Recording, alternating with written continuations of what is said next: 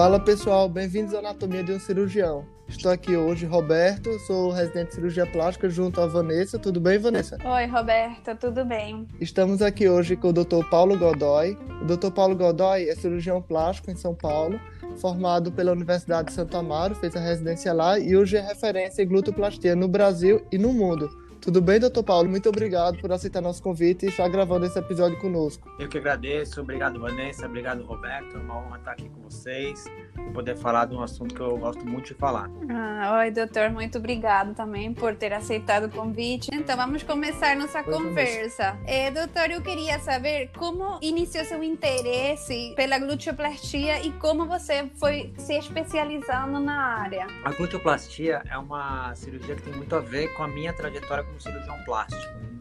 Eu sou filho de um cirurgião plástico, então desde que eu entrei na faculdade, eu acompanho meus pais nas cirurgias, né? Eu entrei na faculdade, passei no vestibular no dia 7 de dezembro. No dia 12 de dezembro, meu pai já me levou numa cirurgia. E aí eu comecei a criar esse interesse pela cirurgia plástica, né? Os primeiros anos da faculdade são aquela coisa bem distante, às vezes, da nossa prática. Eu saía das aulas, ia correndo no hospital, ver meu pai é, operando. E aquilo foi me despertando o interesse pela cirurgia. Quando eu cheguei no terceiro ano da faculdade, quando a gente tem as técnicas cirúrgicas, eu vi que eu tinha uma, uma certa um, facilidade com isso comparado com meus colegas. E aí, quando eu cheguei no internato e o quinto ano, eu decidi realmente que eu queria fazer a cirurgia plástica. E na minha residência, a gente não teve muitas cirurgias de glúteo. Né? Lá a gente teve um caso só que foi super não foi tão bem executado, assim, hoje quando eu avalio do ponto de vista técnico. E eu sempre tive muita facilidade é, com línguas estrangeiras. Eu estudei numa escola europeia, uma escola italiana, e eu tinha muito contato com cirurgiões de outras partes do mundo. Então eu consegui fazer alguns estágios fora do país. E um dia uma empresa de silicone entrou em contato comigo e eles me falaram assim: olha, a gente acha que você é um cara que tem um perfil de ser um influenciador no futuro e a gente queria montar um time de pessoas para conhecer mais sobre a cirurgia de glúteo. Você tem interesse? Eu, falei, eu tenho interesse, porque eu, eu gosto muito de aprender. Qualquer coisa para mim já é interessante aprender. E aí nós fomos para Colômbia. Sim. E na Colômbia tinha uma, uma cultura muito grande de, de cirurgia glútea, né? E eu tive a facilidade Sim. de poder fazer as cirurgias que o cirurgião estava fazendo lá, mostrou pra gente, eu entrei nas cirurgias para fazer e tive a oportunidade de entrar com outro grupo de brasileiros que foram juntos, porque eu conseguia traduzir o espanhol para eles. Então eu achei muito interessante a técnica que eles faziam, mas na, na hora já veio uma sacada na minha cabeça do tipo, putz, a gente, a gente tinha que abrasileirar mais essa técnica, formar ela, deixar ela mais brasileira, para a gente conseguir ter um apelo, um apelo melhor no nosso país. E assim que eu cheguei é, no, no, no, país, no Brasil, eu fiquei, cheguei muito empolgado, já comecei a chamar uma série de pacientes para a gente começar a operar. E eu comecei a fazer essa, essa situação de associar o implante junto com a gordura, no mesmo tempo intraoperatório, né? E aí começava a perceber sim, que sim. o resultado era bem favorável, né? E daí disso a gente começou a montar uma casuística de casos, uma, uma série de fotos interessantes, começamos a publicar trabalhos científicos sobre isso. A indústria também teve muito interesse, né? Porque também divulga o, o implante de silicone e começaram a chamar a gente para as aulas. Aí a primeira aula que eu fui fazer eu tinha poucos casos, daí já despertou atenção, que é um assunto que ninguém fala muito. Aí começamos a melhorar, melhorar, melhorar. E aí a gente começou a fazer uma situação para se deixar a cirurgia um pouco mais reprodutível, com menos complicação. E cada vez tá mais popular essa cirurgia. Doutor Paulo, a gente vem percebendo que até nos congressos a glutoplastia vem ganhando um espaço cada vez maior. A demanda de pacientes que procuram a glutoplastia no consultório também aumentou. É, você percebe isso no seu dia a dia? É, eu talvez tenha uma amostra mais viciada para falar isso. Meu, meu, meus casos aumentam aumentaram bastante, eu tenho bastante procura por essa por essa cirurgia. O que eu acho que mudou, Roberto, foram muitas coisas, né? Sim. Desde de uma gerações passada para nossa. Assim, eu vejo que a gente mudou do ponto de vista anatômico, temos um conhecimento maior da, da, da anatomia glútea, que a gente não tinha tanto estudo sobre isso. Do ponto de vista de materiais, eu vejo que os implantes são mais adaptáveis para motricidade, para dinâmica glútea, que não tinha antigamente. E do ponto de vista técnico também, que as técnicas mudaram, né? As técnicas cirúrgicas, é, hoje em dia a gente faz um um passo a passo, são 12 passos que a gente faz para deixar o implante de uma maneira estável e evitar complicações. Com isso, como os resultados são bons, os pacientes têm procurado mais, os médicos têm procurado mais, e aí a cirurgia tem tornado-se mais, cada vez mais popular. Então, doutor, a glúteoplastia, de um modo geral, compreende três procedimentos. Seria o lift glúteo, a lipoenxertia e a colocação de implante glúteo, né? E você é um dos criadores da técnica chamada gluteoplastia composta ou gluteoplastia híbrida, que seria uma associação do implante glúteo com a lipoenxertia, como o senhor acabou de falar. Como foi que você idealizou essa técnica? Como começou a, a ver que isso funcionava? Como começou a pensar nisso e a criar essa técnica? É, quando a gente olha uma paciente de costas, né, a beleza ela não está focalizada só no glúteo. A beleza é universal, né? A gente olha, ela é insociável. Ela vem desde o ombro até embaixo. Então a gente via que havia uma necessidade de ter uma proporção entre a cintura e o quadril. E essa proporção sempre estava associada a uma lipoaspiração na lateral, aqui nos flancos, junto com o uso dos implantes. A gente já fazia muito tempo que a gente já utilizava a lipoescultura, né, enxertia de gordura no subcutâneo, e também a gente fazia muito as cirurgias híbridas de mama, que é a associação de gordura com os implantes de mama. Então, para mim, fazia todo sentido a gente colocar a gordura num plano superficial e o implante num plano mais profundo. Então, quando a gente fez dessa maneira, a gente conseguiu ter um resultado mais estável e conseguiu disfarçar mais o implante, deixando um resultado que, do ponto de vista estético brasileiro, é muito mais agradável. Doutor, e assim, falando um pouco sobre a lipocertia glútea de forma isolada e o implante também glúteo de forma isolada. Eu queria saber se existe um paciente ideal para lipocertia isolada, se existe um paciente ideal para a sua técnica, né, a glutoplastia composta, e se existe um paciente ideal para realizar apenas o, o implante glúteo isolado. O, a lipoenxertia é uma técnica fantástica, né? A gente tem que começar, assim, nosso aprendizado pela, pela cirurgia glútea, talvez pela própria lipoenxertia. No entanto, ela tem também complicações e situações inerentes à técnica. Uma delas é a situação de ser um resultado instável. A gente não consegue calcular quanto que a quanto de gordura a gente vai ter de absorção ou se a paciente engorda o quanto que o enxerto vai engordar também e ao contrário também quando ela emagrece o quanto que a gente emagrece. Né?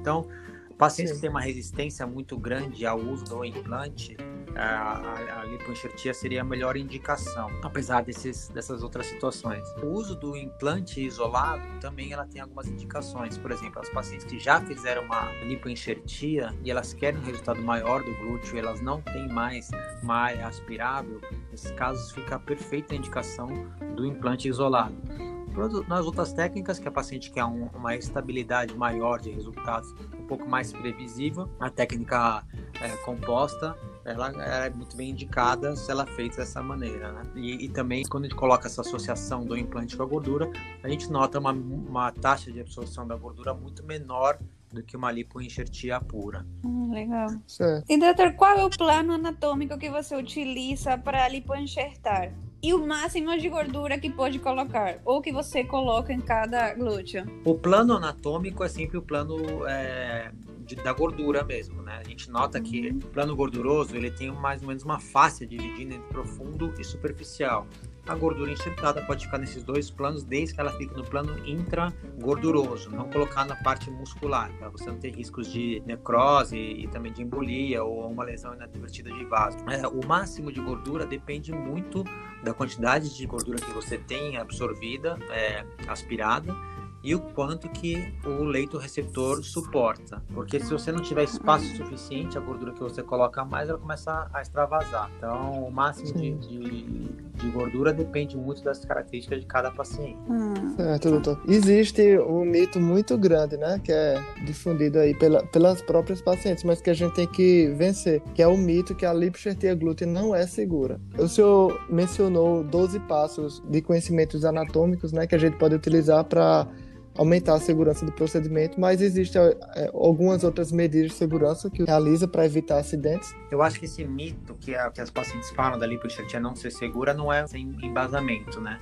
A gente nota que a lipoenxertia no plano intramuscular, apesar que tenha os resultados bons, ela elas estão associadas a, a, complicações graves como embolias e mortes, né? Tanto é que os Estados Unidos eles fizeram uma força-tarefa que reuniram vários autores para pesquisar sobre isso e eles fizeram também dissecção de cadáveres de pacientes que foram que tiveram é, embolia gordurosa por causa de lipoaspiração e notaram que todos os casos que foram associados à morte estavam associados com uma lesão inadvertida dentro dos vasos, mesmo nos cirurgiões que juravam de pé junto que tinham feito no plano subcutâneo ou um plano gorduroso. Então Sim. não é um mito sem embasamento, realmente pode fazer. Para a gente fazer uma maneira segura uma lipoenxertia, ela deve ser feita no plano subcutâneo né? De uma maneira mais rigorosa sobre a segurança, talvez até existem ultrassom, ultrassom na, na, na sala cirúrgica que você pode notar que realmente está no plano adequado. E, e, a gluteoplastia com implantes, ela não é uma cirurgia tão simples, né?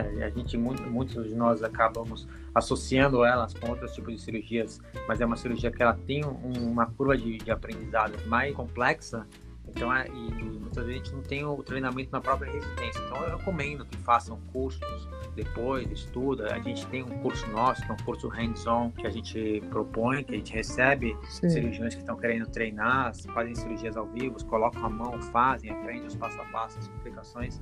E esse tipo de, de treinamento é muito valioso. Ah, e como o, o residente pode ver esse curso, doutor? A gente tem um, um Instagram que chama Plastic Surgery Hands Underline On, Plastic Surgery Hands On, que a gente faz esse curso mais ou menos umas quatro vezes por ano. E são, geralmente são três a cinco médicos que a gente faz, são cinco, cinco é, pacientes que a gente opera, né? Uhum. E no fim de semana, então fica sexta, sábado, domingo, a gente coloca cinco casos, uhum. então ele vê cinco pacientes um atrás do outro, aprendendo, colocando, pegando a técnica e chega em casa, chega no, no, na, no serviço dele, tentar reproduzir as técnicas, ele acaba pegando os passos da, da cirurgia, que é uma técnica bem reprodutível, é fácil de fazer, mas você precisa ter um treinamento adequado para isso. Isso. Ah, tá.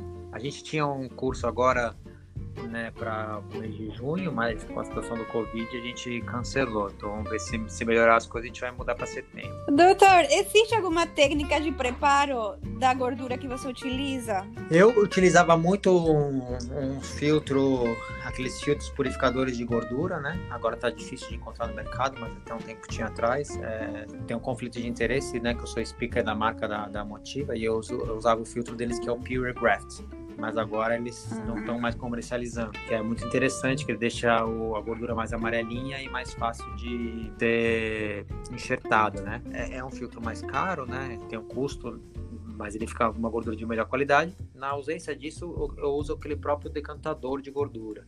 Você aspira deixa a gordura decantando um pouquinho, tira o sobrenadante e usa a gordura mais amarelinha, né? Já utilizei também Sim, as centrífugas, né? São um pouco mais trabalhosas, mas também tem grande grande valia também. Doutor, o senhor mencionou o ultrassom para melhorar a segurança do procedimento lipoxertia, né? E eu vi que o senhor utiliza já utiliza ultrassom intraoperatório. Quais são as principais vantagens de utilizar o ultrassom no intraoperatório? Hum, não é assim que eu utilizo o ultrassom intraoperatório, mas ele tem a vantagem de você ter uma noção exatamente do plano anatômico que você está enxertando, você está abordando. Então seria como uma, uma visão direta do plano que você está indo e também onde estão os vasos, tudo deixando uma segurança maior para o seu procedimento. Doutor, e o lifting de glúteo em paciente pós-bariátrico é muito realizado, é muito procurado no, no particular? Vanessa, essa é uma cirurgia fantástica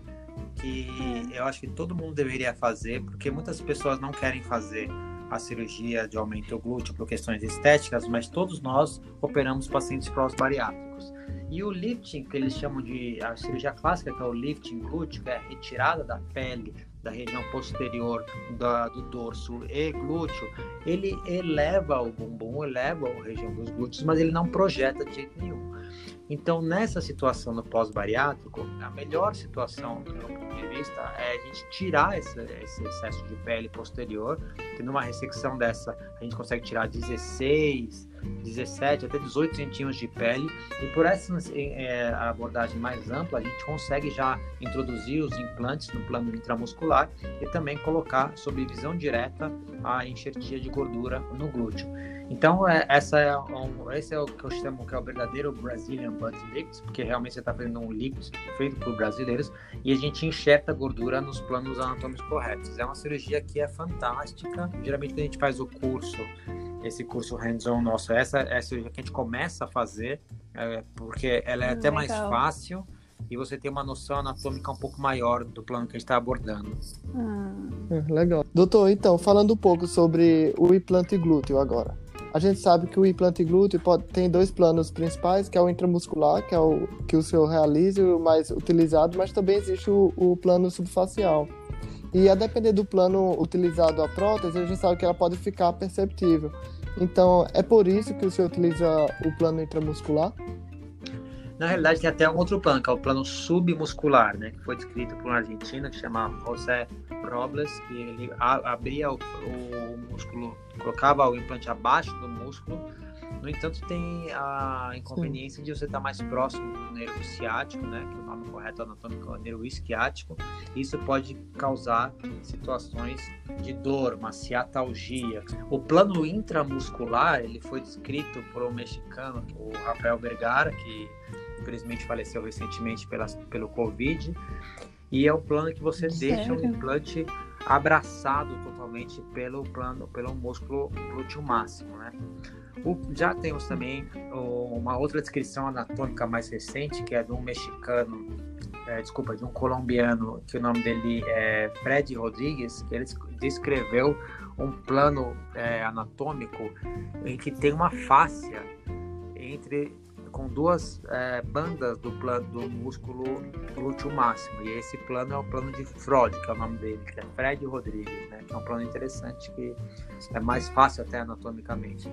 E a gente tem outra técnica já descrita também, também para um mexicano da cidade do México, também conheço e respeito muito, que é o Dr. Abel de la Penha também pude aprender com ele.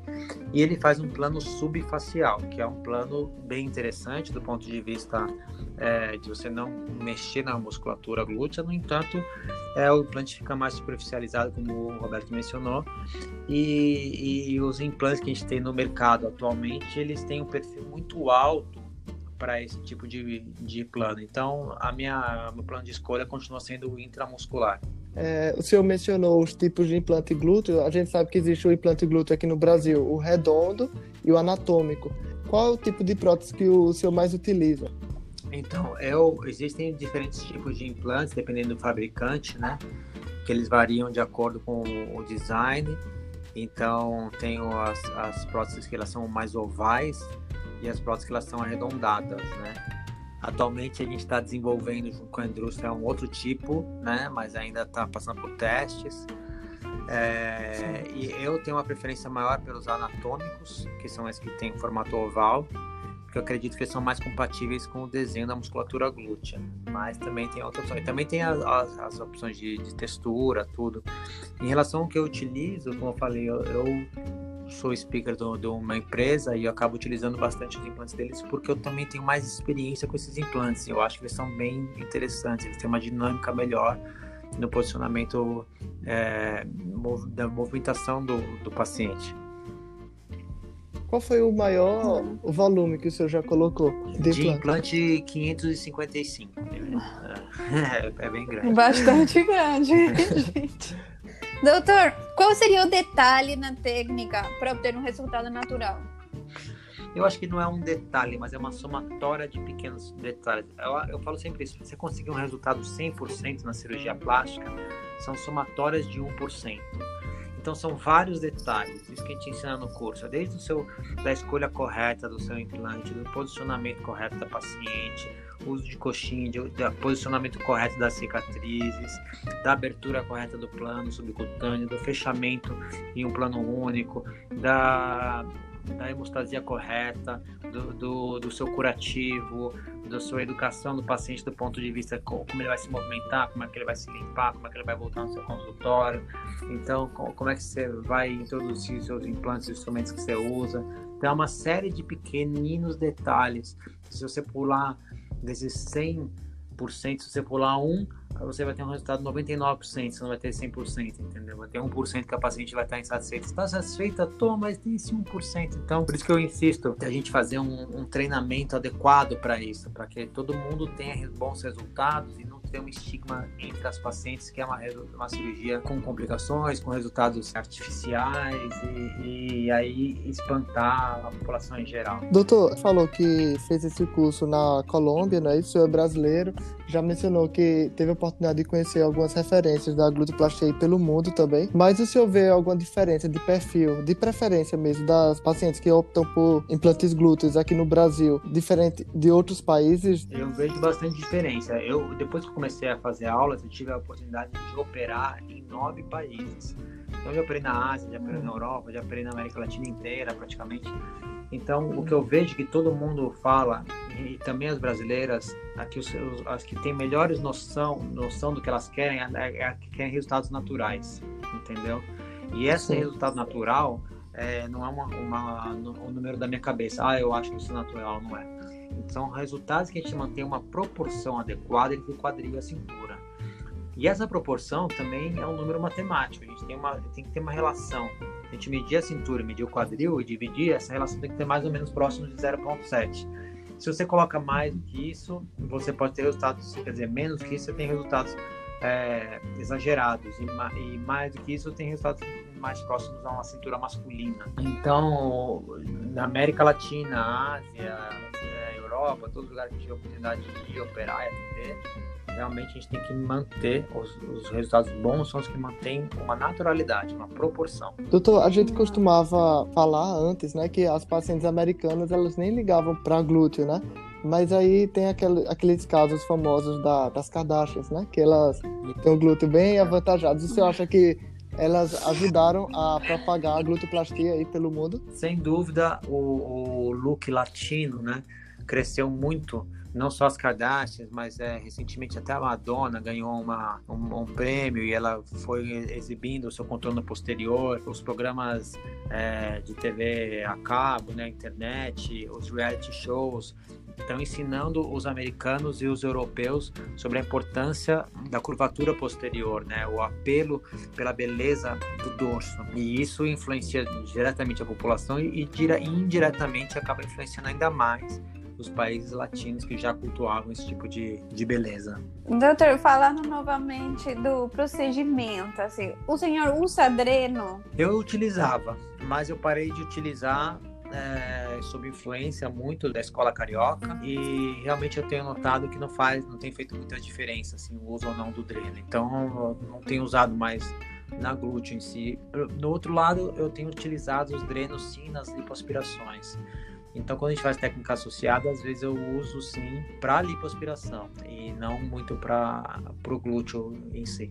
Quanto aos cuidados no pós-operatório, o senhor costuma indicar cinta cirúrgica? Elas saem do, da, da, do centro cirúrgico já com uma malha elástica, né? Uma, uma, essa malha a gente tira com, com cinco dias, depois a gente usa as fitas kinésio, né? As fitas de fisioterapia para a gente manter uma estabilidade maior dos implantes e ela mantém às vezes o uso das, das bermudas né, por bastante tempo aí, 60 dias mais ou menos, até um pouco mais, dependendo.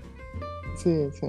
Doutor, observamos o seroma e deiscência como uma das principais complicações do procedimento. Como podemos fazer para evitar isso? Existe alguma técnica que diminua? É, não, existe sim. A gente, foi o que eu te falei, o seroma ah, não é uma coisa que você tem que fazer, mas são 12, né? Tem que fazer um monte de. É, todos os passos para a gente evitar isso, né? E desde que a gente normatizou esses 12 passos, né, a, o nosso, a nossa própria complicação de seroma, aqui no início, quando eu comecei a fazer, eu tinha em torno de 30% dos casos de seroma. Eu operava a paciente, eu já falava para elas: olha, a gente vai operar e depois a gente tem que reoperar, porque vai ter deiscência. Já, já explicava isso, né? já explicava que era duas vezes. Hoje em dia, elas querem de 30% para 0,3%. Então, assim, realmente. É, não tem mais complicações. Então tem uma série de, de detalhes que tem que fazer, os retalhos de fechamento, plano, incisão, que esse tipo de, de complicações praticamente desapareceram. Você tem algum trabalho que fala esses, algum artigo publicado que fala dessas essas dicas aí para prevenir seroma? Temos, é, quer dizer, a gente mandou agora a publicação, um livro que está saindo sobre isso. E a gente mandou agora, na, na quarentena, eu não sei exatamente quando eles vão lançar, mas já tá escrito já. Tá. A glutoplastia a gente vê que não faz muito parte assim da formação da residência médica aqui no Brasil. A gente vê poucos casos.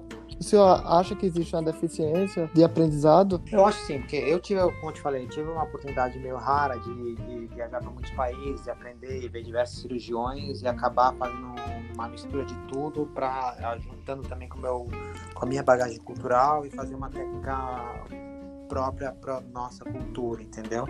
Então eu vejo Sim. que muitas das vezes é, não tem o treinamento para isso e muitas das vezes as pessoas não treinam e elas mesmo, mesmas falam mal da cirurgia, ah, essa cirurgia não fica boa, falam para para paciente, essa cirurgia não fica boa, falam mal, e a gente acaba ouvindo esse, esse tipo de, de aprendizado na residência e sem se questionar acaba passando isso para frente para nossas para nossas pacientes também criando assim uma cultura entre as pacientes que o resultado não fica bom. Mas a cirurgia fica boa é só que a gente tem que ter humildade para falar ah, eu não tenho tanta é, não tenho tanta habilidade com essa cirurgia ou outra como eu por exemplo não tenho muita habilidade em cirurgia de nariz mas eu tenho ó, indico para colegas que que façam melhor do que eu faço e mas não, não, não saio denegrindo a imagem da cirurgia do nariz entendeu mesmo sem ser do glúteo. Você não faz a cirurgia, não tem problema nenhum. É só não denegrir para paciente. Você encaminha para um colega que tenha um pouco mais de experiência. E caso de retração glútea, o senhor tem operado no dia a dia? Vê muito isso? A gente opera sim, né? Retração glútea é uma entidade nosológica que a gente tem às vezes é, fibras que vão desde a pele até na parte é, profunda da musculatura, né? Então isso tem que ser Sim. bem avaliado no, no pré-operatório para a gente poder liberar essas fibras e conseguir ter um resultado é, mais livre da, da anatomia glútea para a implantação do implante. Sim. Doutor, quais as indicações que você dá para as pacientes no pós-operatório? Então, a gente, a gente dá para elas um caderninho que a gente explica como que ela vai se limpar, né? Que a gente evita que ela vá com papel higiênico diretamente nas cicatrizes, né? Ela usa essas bermudas, ela tem um posicionamento, como é que ela vai levantar dentro de uma almofadinha, que essa almofadinha ela senta na coxa.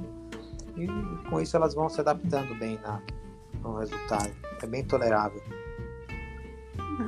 É, doutor, e de modo geral, assim, o senhor vê que as, as pacientes ficam satisfeitas com o resultado das gluteoplastias? Olha, tem um trabalho que é bem, bem próximo da nossa casuística, que ela mostra que é, as pacientes elas têm um nível de satisfação de 98%. Então, mesmo nos casos que eu não estou satisfeito, às vezes a gente como cirurgião se cobra bastante, né? A paciente ela tá, ela, ela fica feliz, entendeu? Então, dentro do portfólio de, de procedimentos que eu faço, é, a glutoplastia é que tem o maior índice de satisfação. E essa é uma das razões porque eu continuo fazendo, que eu vejo que realmente é impactante na vida das pacientes. Doutor, eu vejo também que o senhor gosta muito de fazer a lipo HD. O senhor associa geralmente lipo HD com glutoplastia? Eu acho que esse é um casamento perfeito. A lipo HD com a glutoplastia, ela traz um resultado fantástico, muda mesmo o corpo da paciente, muda a qualidade de vida, fica um corpo mais definido, fica muito interessante e as pacientes elas se beneficiam muito desse procedimento. Sim, sim. Doutor, é, queria agradecer a sua presença aqui, foi bem importante para a gente e foi muito bom aprender um pouco sobre glutoplastia. E é, nós somos felizes em saber que tem um brasileiro aí tornando referência uhum. nessa cirurgia com esse potencial tão grande aí mundo afora. Eu que agradeço. Isso, doutor. Para mim é uma honra estar aqui com vocês, né? Gosto bastante desse, desse tema. E quando me quiserem me convidar, vai ser uma honra poder voltar e a gente discutir mais sobre isso aí. Obrigado. Muito obrigada, doutor, pela sua participação. Se quiser seguir o doutor Paulo, qual é o Instagram do senhor? O meu Instagram é o Paulo Godoy, Godoy com Y, e a gente tem esse nosso curso. Ele é, ele, ele é fechado, esse do curso, é só para médicos que eu abro. Né? Só para cirurgiões plásticos, okay. que é o Plastic Surgery Hands-On, é Hands Underline On. E o símbolozinho okay, dele é um PSHO. De quem tiver alguma dúvida, alguma sugestão de tema, pode mandar na caixa de mensagem do Instagram, arroba anatomia de um cirurgião. Qualquer dúvida, mandem para o Instagram. Muito obrigada de novo, doutor, por ter participado desse episódio. Foi uma conversa muito interessante. Aprendemos bastante sobre gluteoplastia. E é isso, gente. Tchau, Roberto. Tchau, doutor Paulo. Tchau, pessoal. tchau. tchau. tchau.